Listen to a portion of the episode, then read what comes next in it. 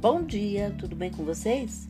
Hoje é 13 de novembro de 2020 e eu desejo uma sexta-feira maravilhosa, cheia de coisinhas de fazer sorrir. A receita de hoje é um pão de forma e a receita da Nestlé.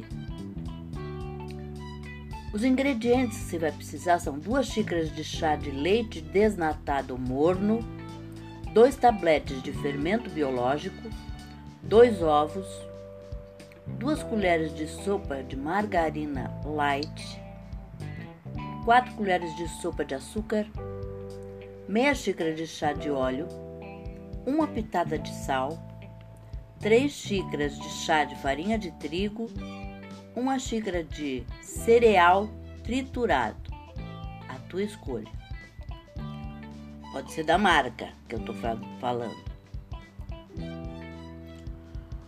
Modo de preparo: em um liquidificador, bata o leite, o fermento, os ovos, a margarina, o açúcar, o óleo e o sal.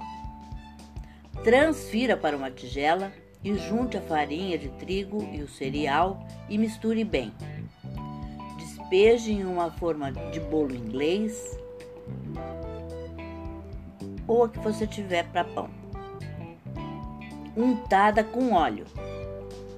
Deixa a massa crescer de 15 a 20 minutos e leve ao forno médio a 180 graus, pré-aquecido por cerca de 30 minutos ou até dourar.